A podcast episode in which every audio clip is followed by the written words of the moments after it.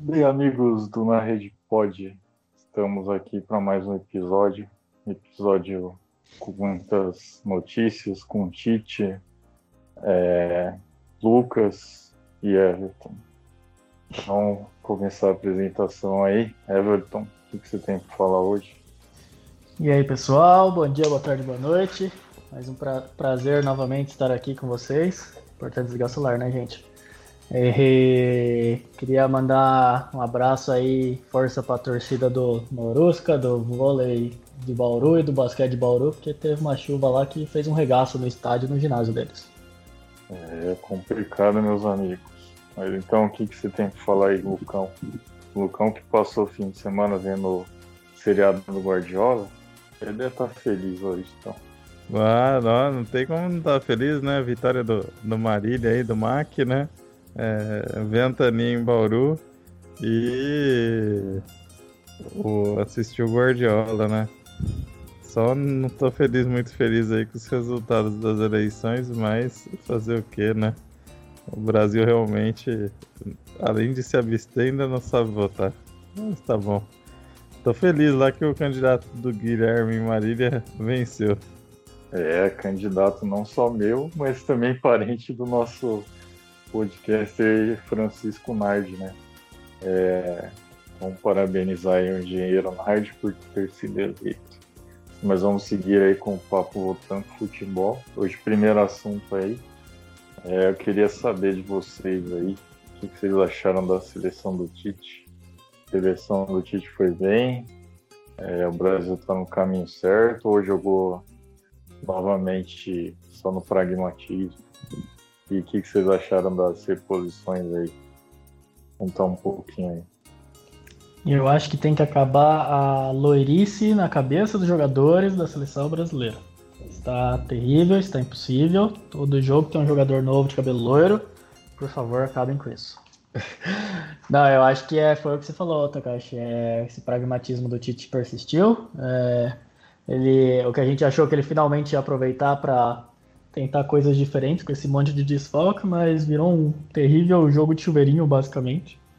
Pelo menos foi o que eu vi, né? É, pouca jogada diferente disso. Era o tempo inteiro cruzando bola na área, bola na área, bola na área. Não sei para que convocar um monte de jogador, entre aspas, da elite do futebol pra ficar fazendo isso aí. Podia ter chamado uns caras que estão mais com uma agenda mais tranquila.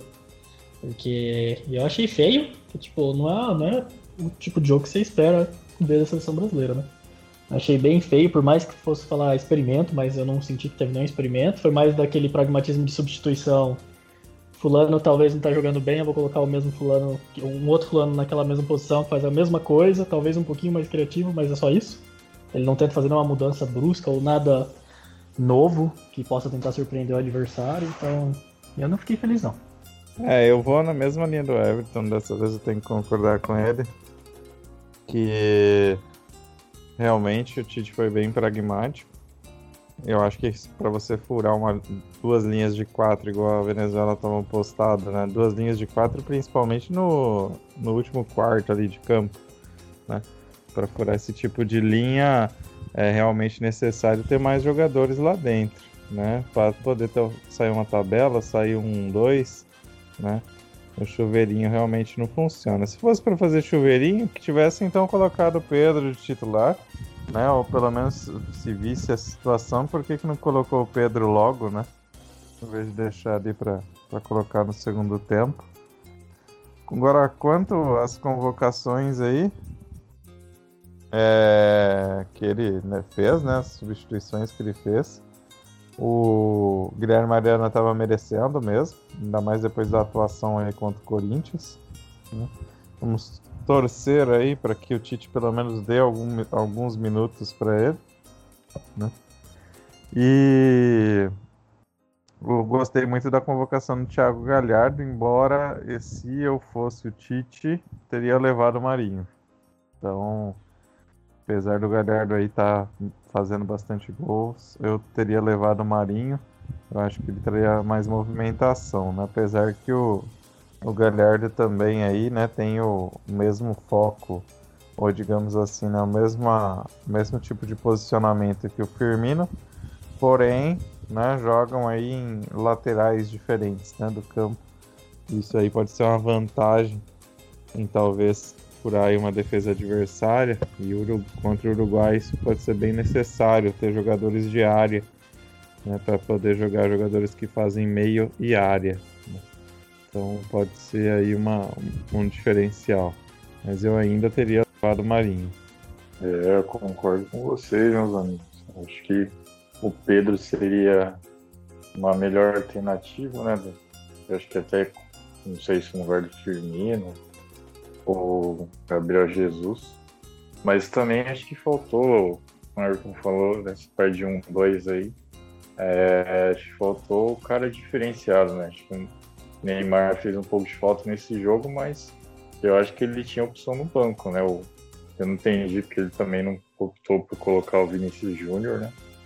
Que ele, tipo, é um jogador também que tem muita habilidade com o Neymar. Eu é, acho que ele. Num jogo desse, com a escalação que tá, é o que você espera que seja o mais óbvio, né? Você espera o cara que vai tentar arriscar o drible ali, né? Partir pra cima. Sim. Principalmente contra os adversários mais fracos aí que vai ficar no Parque de Buzz aí, né? Bom, complicado, senhor Adenor. Espero que o senhor esteja ouvindo esse podcast. Se não tiver, passaram bem. É, vamos seguir aí. É, próximo papo aí, continuando nas eliminatórias. Eu queria saber o que vocês acharam aí. Vamos começar pela Sul-Americana. Você acha que outros times fora o Brasil estão se destacando? Eu vi que o Uruguai meteu goleada aí na. Acho que foi na Colômbia. É isso. E, a Argentina também. Palmeiras, saudades, fez gol lá. Acho que a zaga lá que. Eu acho que a Paraguai colocou quatro zagueiros na em vez dos laterais. E conseguiu parar o Messi aí. O que vocês têm para falar? É, eu não tenho muito para comentar, mas realmente foi lindo ver o nosso querido Romero meter gol na Argentina e segurar o um empate com os homens. Pra mim só mostrou a Argentina parece que vai ser mais do mesmo, né? Igual nos últimos anos. Não, não parece que melhorou muita coisa ali não e também não, não fede nem cheira, né? E o Uruguai realmente parece que tá vindo forte, né? Apesar do, do setor de ataque ali meio idoso, parece que o meio de campo ali tá, melhorou bem. E foi na Colômbia mesmo, meteram três. E enquanto que no Chile o Vidal resolveu jogar a vida dele, né? Um golaço que ele meteu e fez os dois gols do jogo, né? E manteve o Chile daquele jeito padrão, né? Sempre um time mais ou menos perigoso, mas que ao mesmo tempo também é, é mais ou menos perigoso na América do Sul, digamos assim. É, então, meu destaque aí talvez seria negativo para o Peru, que pelo jeito acho que dessa vez não vai para a Copa não. É, acabou o encantamento, né, do, do Gareca. E o destaque positivo para mim aí dos jogos não é nem para o Paraguai mesmo, empatando com a Argentina, que é um, um resultado aí até né, meio fora da curva. Mas para o Paraguai, né, para a seleção paraguaia, historicamente, não é uma coisa anormal empatar com a Argentina fora. Agora, o destaque mesmo é para o Equador. O Equador aí tem, tem feito bons jogos. Feito bons jogos aí com jogadores que né, têm sido aí sub-relegados aí no, no, futebol brasileiro. Né? O Sornosa, por exemplo, teve que voltar lá para o Equador. É, o Arboleda, que é banco no São Paulo, né? Tá há pouco tempo atrás aí. Né, nem sei ainda se não continua banco, né? E uma seleção ali do, do Equador bem rejuvenescida, né? Muitos é, futuros destaques aí, né? É, apesar de ser uma seleção aí que tem muitos jogadores cair cedo, né? É, parece que o Equador dessa vez não vai cair cedo, não. Tava demorando. A gente vai criar um quadro aí pro Lucão, é. Na Praça Ser Nossa com o Lucão. É, e fica esperto, Lucão. É, continuando aí. Também teve as eliminatórias aí. O é, que, que vocês têm para falar do. Acho que vocês falaram que o Estados Unidos jogou hoje, eu não vi. Ou foi ju, juvenil, não sei. Ou eu vi errado no grupo. Aí também eu não sei.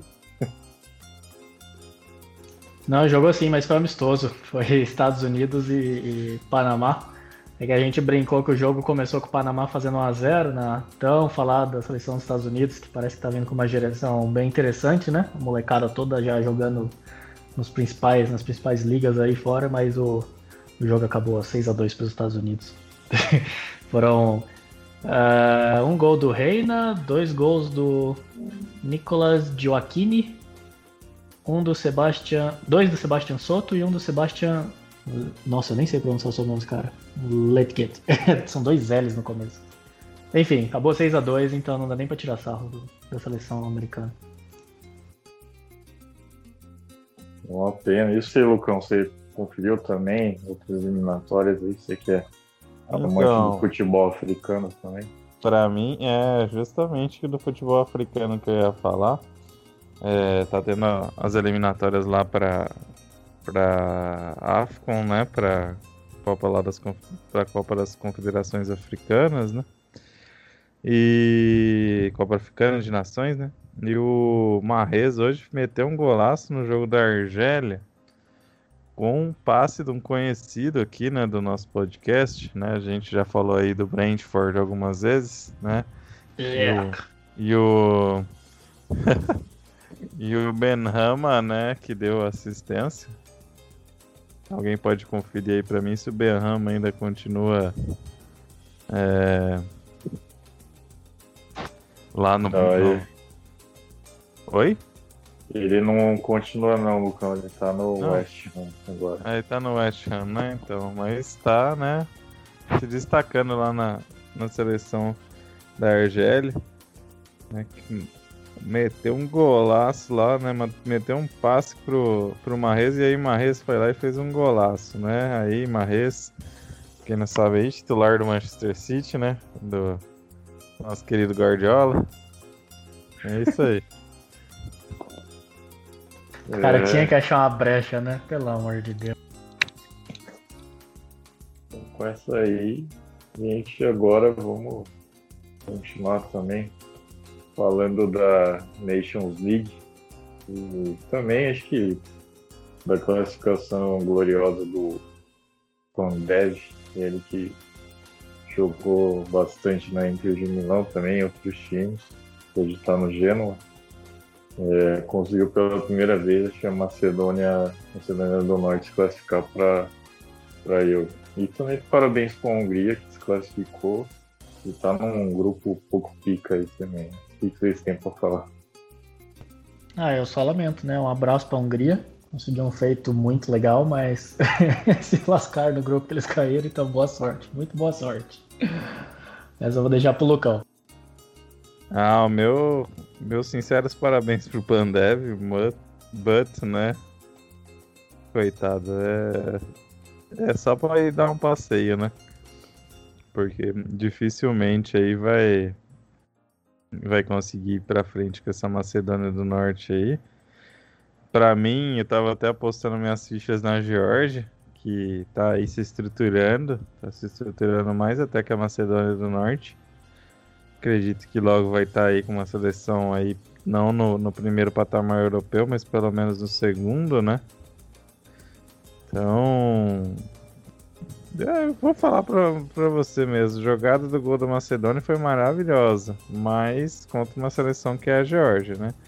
Agora vai pegar um grupo aí maravilhoso, né? Com Áustria, Holanda e Ucrânia. Vai só tomar piaba.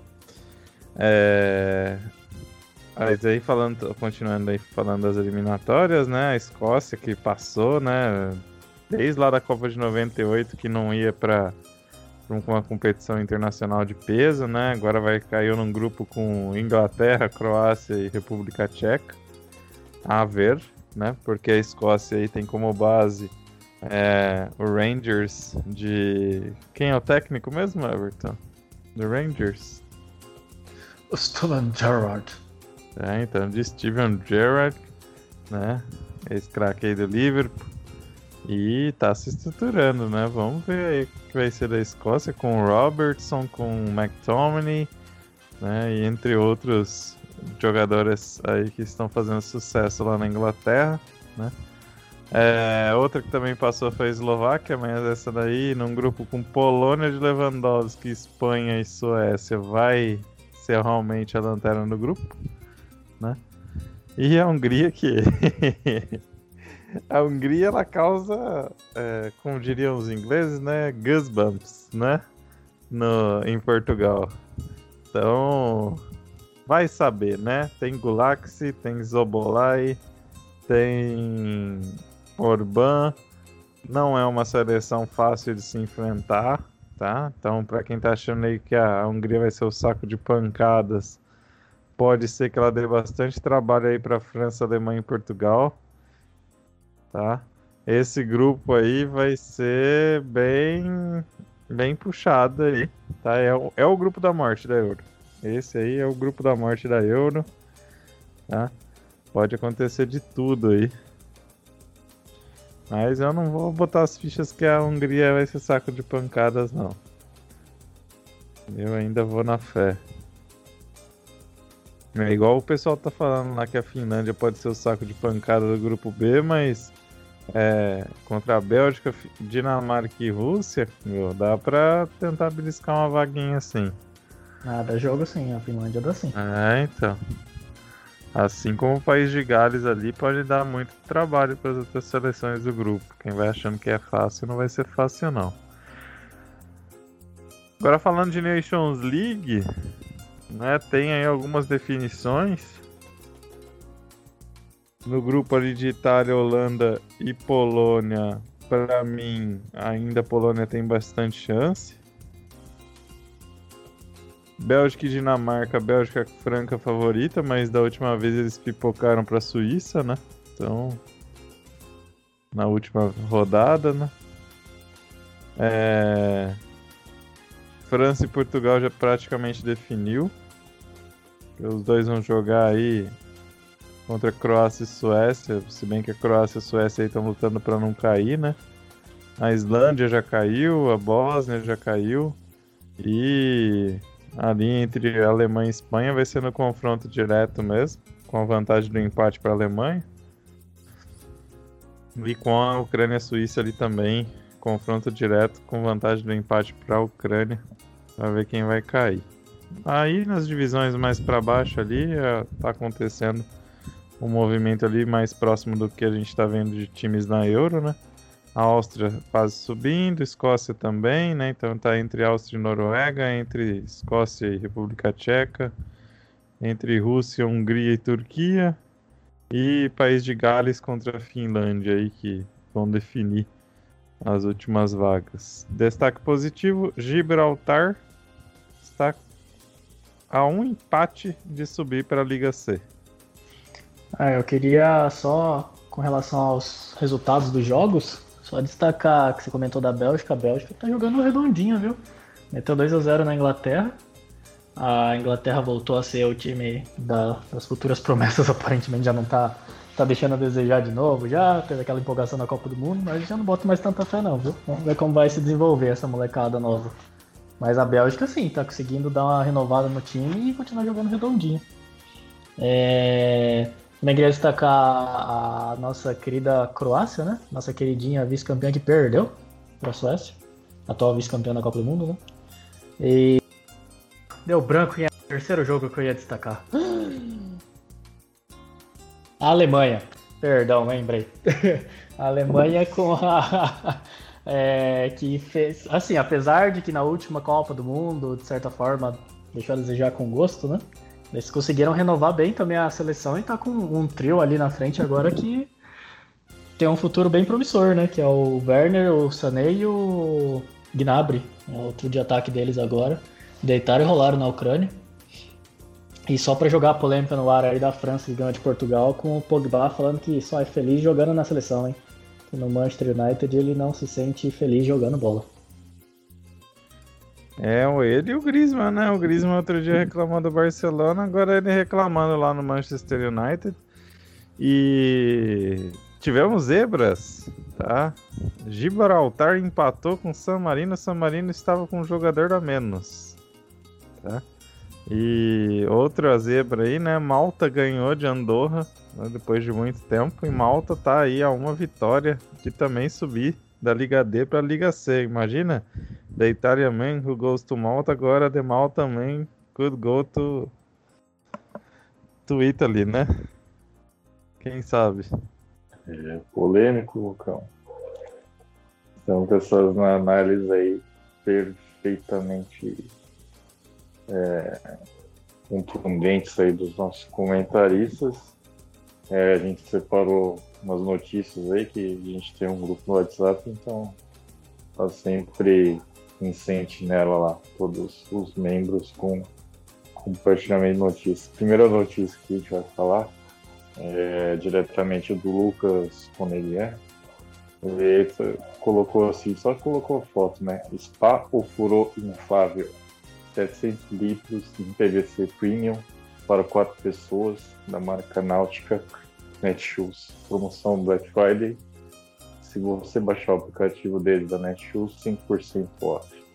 Ele só não colocou o preço, então nem isso ele serve, né? Você vê aí. É, é porque Netshoes tem que pagar nós, né? Pra aparecer aqui. Por isso que eu não botei o preço do ofurô da Netshoes, né? Porque né, cada um põe o preço no ofurô que quiser, né? Então, é isso aí, grande serviço aí, Lucão. Encerramos o quadro de notícias urgentes. É, próximo quadro aí. Vamos falar um pouco do, do futebol agora aqui da realmente alegria para o Brasil, futebol feminino. É, o que, que vocês têm para comentar aí dessas semifinais aí disputadas? São Paulo caiu fora, Havaí Kinderman passou. Eu fiquei e... bem chateado de, da nossa previsão de que o Havaí ia passar ter se concretizado. Viu? Fiquei muito chateado de ver o São Paulo se eliminando. O que fechou, Lucão? Ah, eu também, viu? Fiquei muito chateado. É, mas vou, vou comentar aqui o que eu vi dos dois jogos, né? O resumo dos dois jogos. Realmente, o São Paulo dominou o segundo jogo, né? Mas não conseguiu concretizar. Então, por isso, só 1 a 0 é, Acho que muito por conta do, da atuação da Júlia Bianchi, que foi bem nos dois jogos, né? Foi bem no primeiro jogo, no segundo jogo também ali ajudou, né? Primeiro jogo foi bem ofensivamente, no segundo jogo defensivamente, né? Então a Júlia Bianchi aí realmente, né, um dos destaques, esperamos aí, quem sabe que ela vai para os Jogos Olímpicos, né? Se não for que vá para a próxima Copa, né? Que continue mantendo esse ritmo. E Bárbara, né? Foi, né? Mostrou por que ela é titular da, da seleção. Pegou muito, né? No, principalmente no final, quando São Paulo exerceu uma pressão bem grande. E esperar, né? Por enquanto aqui, Corinthians 1, Palmeiras 0. Corinthians estava até bem no primeiro tempo, no segundo tempo já está sendo um pouco mais ameaçado pelo Palmeiras. Vamos ver aí quem vai fazer essa final, né? É, tomara que dê Coringão aí, sem, sem clubismo, mas é por toda solidariedade ao clube. É, então, é, acho que conseguimos aí mais uma notícia de última hora, agora do senhor Everton, ele que compartilhou uma notícia muito polêmica aí. É, da seleção francesa feminina, né? Tá tendo bastante, bastante conflito aí entre a capitã da seleção e, e a técnica. E gostaria que você comentasse mais aí, você que última hora mostrou essa notícia pra gente. Ah, então, na real não é a capitã não, viu? A capitã foi meio que o que falou em público agora, mas é, tudo indica que é a seleção inteira, viu? Ou grande parte. É... A real é que a técnica, acho que faz três anos que ela já tá na seleção. Ela já tem uma fama mesmo de ser meio chucrona, meio durona assim, grossa com as jogadoras. E saiu a convocação nova agora da seleção francesa e ela não chamou a capitã do time, a Henri. E publicamente ela disse que era por questões esportivas, e aí se você vai ler na notícia, tá lá no site da Trivela, por sinal. É, você vai vendo que basicamente todas as desculpas dela é sempre ela fala que é por questão esportiva, tudo que acontece, toda decisão que ela toma que é mais polêmica.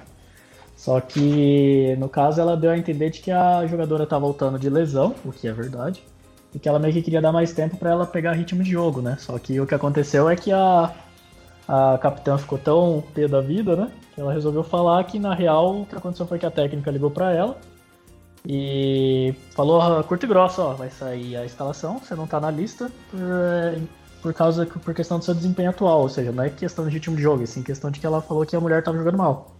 Sendo que não é o caso, tipo, se você olhar, ela tava disputando a final de campeões agora há pouco. Ganhou, por sinal, né? E ela, ela mesma disse que tá em ritmo normal de jogo, jogando comumente, só que ela falou que o problema não é só isso, né? O problema é que isso tem acumulado desde o início. E aí é onde você começa a ver que, tipo, que não é um, um choramingo de uma jogadora.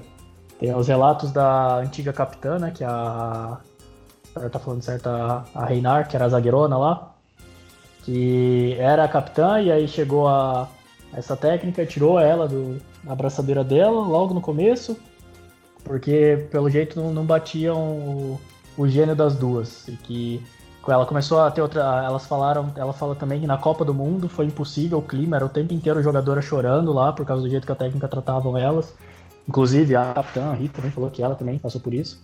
Ela disse que simplesmente do jeito que tá com a técnica atual não tem condições de ganhar nada. Elas entram em campo, claro, tentando vencer, mas não tem clima. Não tem clima no vestiário, não tem clima em lugar nenhum. Aparentemente é uma mulher muito difícil de se lidar. É uma pessoa, né? Muito difícil de se lidar. E, e tudo indica que o, a grande parte das jogadoras da seleção estão desgostosas e aparentemente isso ficou o, o que tudo indica da, da real decisão da técnica e não chamar a capitã é porque depois que elas ganharam, a, a Henri e outras jogadoras da seleção ganharam a Liga dos Campeões, o presidente da federação foi lá no, no clube, né, no Lyon, parabenizar, conversar com elas, e elas foram lá e conversaram sobre a técnica, falaram, ó, reclamar tudo isso que eu, que eu citei, questão da Copa do Mundo, vestiário, tudo. E tudo indica que provavelmente o presidente deve ter ido conversar com a técnica, né? E expôs isso. E aí a técnica provavelmente apontou, tipo, que isso tudo veio da capitã, entendeu? E aí é onde começou agora essa. Como se fosse essa quest de vingança dela. Eu sei que do jeito que tá, eu acho que a técnica não, não vai ficar muito mais tempo na, no comando do, do, time, não. E porque quando se fosse só uma jogadora, né? Mas como os relatos são de várias mesmo, e aparentemente realmente a Copa do Mundo foi o estopim para a maioria delas. Elas estavam sem condições é, emocionais, assim, mentais, né, de dar o melhor delas. É, a própria Henri mesmo falou, ela falou, eu não consegui jogar no meu máximo na Copa do Mundo por causa disso. Então, eu acho que se a federação for um pouquinho esperta, é hora deles pensarem numa novo ou numa nova comandante para a seleção. É o que o Everton falou aí, é uma, uma, realidade. Já fica na cara, fica evidente, principalmente aquele jogo contra o Brasil, quando a Corinne disse que né, não ia ter dificuldades para passar pelo Brasil, porque elas tinham vencido de 3 a 1 no amistoso no anterior, que o jogo tinha sido fácil, né, que não via nenhuma dificuldade na seleção brasileira, e aí a seleção brasileira chegou lá e levou a partida para prorrogação. É, e aí você via que era evidente o desgaste, principalmente emocional das jogadoras. Né? Então, já com uma seleção que realmente não era. O Brasil não estava no seu melhor ali. Tava, acho que é uma das piores seleções aí que a gente viu nos últimos anos, né? Inclusive, preparação foi horrível. E aí chega lá na França, né? Contra os donos da casa lá as, e as francesas tudo nervosa. Aí depois chega lá a França também, passou, beleza, né? A Mandine Henry aí salvou, né? Na prorrogação. Não fosse ela também a França não tinha passado e aí a Corinne Diacre tá praticamente jogando para trás tudo isso, né? É... E aí chega agora, né? Aí chegou lá contra os Estados Unidos, foram totalmente dominados, né? Não conseguiram fazer nada. E agora começa essas tretinhas aí, né? Só o, o, afunilamento, né, da tretinha, porque pelo jeito agora vai vai sair, né? Não tem como. Então, Everton, você acha que dá Papai Joel, cara? Olha, com a habilidade de língua estrangeira que ele tem, eu acho que ele ia aprender o francês com facilidade, com tranquilidade é, ele né? conseguir passar as ideias de jogo dele é... para jogadoras. Mas eu, se fosse para apostar, eu iria do meu querido Arsene Wenger. na pra, pra nova posição aí, deixaria o Papai Joel de auxiliar técnico dele. Não, falando mais, mais contundentemente aí, Everton, eu acho que eles vão tentar apostar no técnico do Lyon, né? Que eu, do qual eu não me recordo o nome, mas cara aí dominante na, na Champions League. É, faz sentido, né? Se bem que acho muito difícil o Jean-Michel lá deixar ele, ele sair do Lyon. né? Vai forçar uma multa aí, certeza. É... Ou até, né, já estão já estavam cogitando aí, né, porque pelo bom trabalho do Henry lá no, no Montreal, né, que o Henry poderia assumir a seleção feminina da mesma maneira que o, o Phil Neville assumiu na Inglaterra, né, mas é, até para popularizar, mas acho bem difício. Ah, eu acho que é dar um tiro no pé, hein, que ele no, quando tava na Bélgica já não foi lá grandes coisas, né. É verdade. E e do nada trazer para a seleção que tem um status da seleção francesa, não é qualquer seleção, a seleção francesa, principalmente a feminina. Bom, principalmente a feminina, a masculina, atual campeã do mundo, esquece. é, mas o. É, eu se fosse eles, eu investiria no, no técnico Leão, não só pelo, pela questão da. toda a experiência do cara, nos títulos da, da Champions League, e o fato também de que a base, boa parte da base da seleção tá no próprio Leão, né? Então é um cara, ele já conhece ali todo mundo, já sabe fazer funcionar ali o trabalho.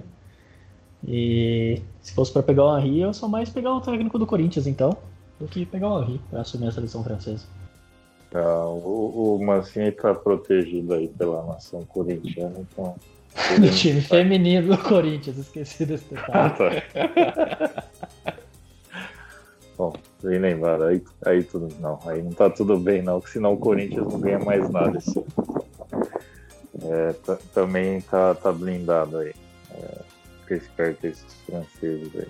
Então, mas com essa aí, é, a gente encerra, né? Com esse papo aí bastante polêmico. E esperamos que o futebol fique livre desses infinitos casos aí de Covid. Tá, tá complicado. Aí queria que vocês despissem aí, começando pelo Everton. Bom, eu me despido é, primeiro, falando pra gente ficar. Bom, fica aí a curiosidade de como vai sair o Brasil nessa terça-feira, né? E mandar meus parabéns pro Botafogo, que foi eleito prefeito, né? Ganhou do Dedo Picolé e foi eleito prefeito em Carpina, que acho que é no Pernambuco. Parabéns, Botafogo. É, meus parabéns aí. Então, o que, que você tem pra falar, Lucão? Despida aí da galera. Sim, eu vou primeiramente, falar aí pro pessoal né, dos clubes ter um pouquinho mais de cuidado. Esses testes aí, esses protocolos estão falhando. Né? O Santos aí principalmente, tome cuidado. Tá? O, negócio aí foi feio lá no Santos, time masculino, time feminino, comissão técnica, o Cuca internado. Né? O Santos perdendo de WO pro São José. Né? Então vamos ter um pouquinho mais de cuidado aí, galera. É, com essa aí, meus amigos, a gente encerra. Grande abraço aí pro Eduardo Suplicy, ele que eu já vi ao vivo cantando Racionais, numa palestra de abertura de um evento de engenharia. Então, que honra. Gente, foi um dos melhores momentos da minha vida. Então, também a gente encerra aqui com propaganda política para a próxima eleição. É, tem um, um, um membro do, membra né, do nosso podcast aí que está se candidatando para vereadora Carol Bardella, 13222, pelo fim dos escanteios públicos. Então fica a dica aí pro eleitor. Então com essa aí a gente encerra. Grande abraço. É, evitem sair de casa. E o Everton quer falar mais de novo. O que, que você quer falar? não quero falar nada não, tava só te atormentando. Fala aí, Lucão, também. O pessoal aqui tá. tá Tô na mesma onda. A gente encerra aí, grande abraço e até o próximo episódio.